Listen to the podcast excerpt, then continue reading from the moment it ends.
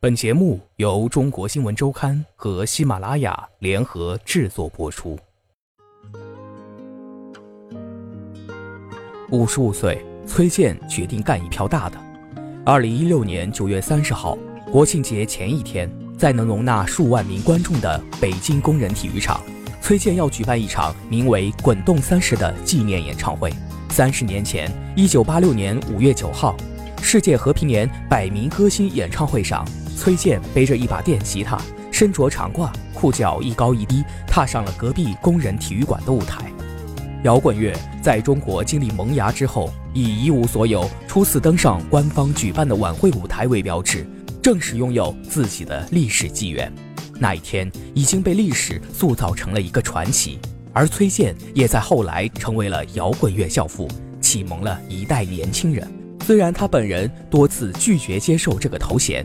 同他那顶五星的棒球帽一起，崔健本人也成为了一个时代的符号。这之后漫长的三十年里，他曾接受粉丝膜拜，像神一样的被狂热追捧，也经历十年被封杀的沉寂。其余时间里，他时有出现，不温不火，出专辑、打假唱、拍电影、做真人秀导师。在当今的娱乐环境下，只有他还在大张旗鼓。姿态老派地强调着已经不见的摇滚精神，似乎崔健总在为某种使命严肃而认真地生活着。三十年间，启蒙者的那杆大旗，崔健一直扛着，从未放下。九月二十一号，崔健带着三个朋友到北京交通广播参加一档节目，他全程配合，玩得很嗨。直播间里，主持人佳佳玩起了视频直播，崔健没有反对。手机就架在面前，一举一动都能被网友看见。崔健没有太多镜头感，虽然有点不适应，但他努力让自己自然平常。他戴着标志性的红五星帽子，风衣里的紧身 T 恤可以隐约的看出他的肌肉线条。五十五岁，崔健依然保持着规律的生活和运动。老友秋也赞他游泳特别好，尤其是蝶泳。到了这个岁数，特服。直播结束后。崔健对中国新闻周刊说起直播，有一点紧张，但是我觉得很好玩。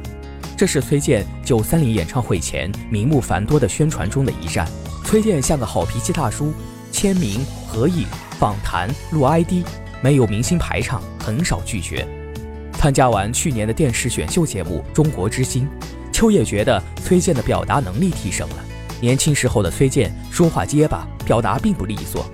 年轻时，崔健也主动参加过选秀。在一九八六年初，第一届孔雀杯全国通俗歌曲大赛中，在一群唱伴奏带的选手中，崔健带着自己的乐队演唱了两首原创歌曲。不是我不明白，最后的抱怨，首轮就被淘汰出局。评委席中，当年的东方歌舞团团长王坤被这场演出吓了一跳，也对他们产生了兴趣。这种兴趣在随后的转化成了决定性的推理。之后，谁也没想到，一九八六，崔健、中国摇滚这三个原本有各自生长命运的词被牢牢地粘在了一起。一九八六年有另外一个名字——国际和平年。一九八五年，迈克尔·杰克逊领衔四十五位巨星合唱的《We Are the World》发布，该曲成为史上最著名的公益单曲。同年，在台湾由张艾嘉发起、罗大佑创作的《明天会更好》群星演唱会，聚集了来自台湾、香港、新加坡及马来西亚的六十二位歌星。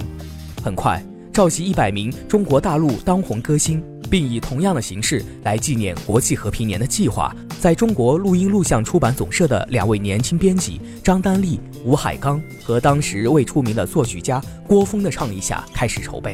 一无所有是为这场演出而写的。崔健找到组织者王彦军和吴海刚，表示自己刚写了一首歌，希望能参加这次演唱会。演出总监王彦军把崔健列为三十位独立歌手之一，上报给王坤审批。演出前一天，王坤看过排练后，冒险给这首带有西北风的情歌发了绿卡。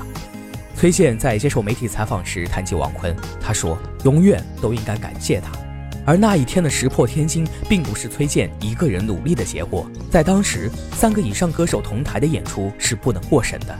别说一无所有，整台演出临到开演前都没人知道是否能顺利进行。一无所有要演出的那天，前面的演出还不知道能不能演，今天演成什么样还不知道。往对面工人体育馆走去的每一步都特别沉重。吴海刚事后回忆道：“演出现场有领导听完一无所有，愤而离场，指责主办方让牛鬼蛇神上了台。在演唱会现场，所有的歌手统一穿相同款式的夹克，只有弹着吉他高唱一无所有的崔健穿了一件大马褂，那是临上台前五分钟他找歌手王迪换的。就这样，那身马褂和高低不平的裤脚和一无所有一起成为了中国摇滚的符号。”中国第一代摇滚人侯牧人曾描述过八零年代后期中国的文化氛围和人民群众对一种激情表达的渴望。八零年代末，我到工体去看足球，中国队先零比二落后，然后四比二赢了，群情激昂，大家都冲到天安门广场，所有的人都互相拥抱，他们唱歌，他们唱《大海航行靠舵手》，他们唱《东方红》，没有了，中国作曲家都死绝了吗？我要找一种音乐，在广场里，在这种时候能唱。我不知道这样的音乐叫什么，世界上肯定有。有一种东西在我心里开始冒了。后来我知道这种东西叫做摇滚。崔健的一无所有，正是在那个时候为中国摇滚开了第一嗓，他也成为了那个时代的代言者。三十年前，中国的摇滚乐无意间成为流行音乐发展的前奏，提前出现在主流视野。崔健。窦唯、何勇也成为了那个时代中国摇滚乐的代言人。一九八四年，北京歌舞团民乐队琵琶演奏员文博受国外摇滚乐队的启发，想成立一支自己的乐队。听说国外都是乐队，至少也是四五个人，什么声部都很全，有低音、节奏、主音、节奏的这些东西，所以就想干脆咱们也成立一支乐队。崔健成为了这个乐队年纪最轻的成员。这个取名为七合板的乐队，主要以翻唱英文、日文歌曲为主，是当时北京最早成立的乐队之一。文博仍保存着当时乐队录制的唯一一盒磁带。封底的照片中，乐队成员穿着牛仔裤，造型颇有八零年代港台味道。七合板乐队的成员都来自北京歌舞团，连乐队的乐器都是文博向团里申请后，歌舞团购买的。第一场演出在政协礼堂，里头白衬衫、黑领结、西服，虽然打扮正式，但那是乐队第一次站着演出。原来我们演奏的姿态都是坐着，不管民乐也好，管弦乐队也好，没见过这么站在台上还溜达。文博向中国新闻周刊回忆，北京市文化局领导看了一场演出后，团里领导找到文博，建议七合板乐队编入第三产业，脱离团里的正规编制。如果真脱离了，那可能就跟经商差不多了。就因为这是饭碗的问题，我没答应这事儿，我们就转入地下活动了。但一九八七年，崔健还是因为演唱了摇滚版的《南泥湾》，被团里劝退，成为个体户。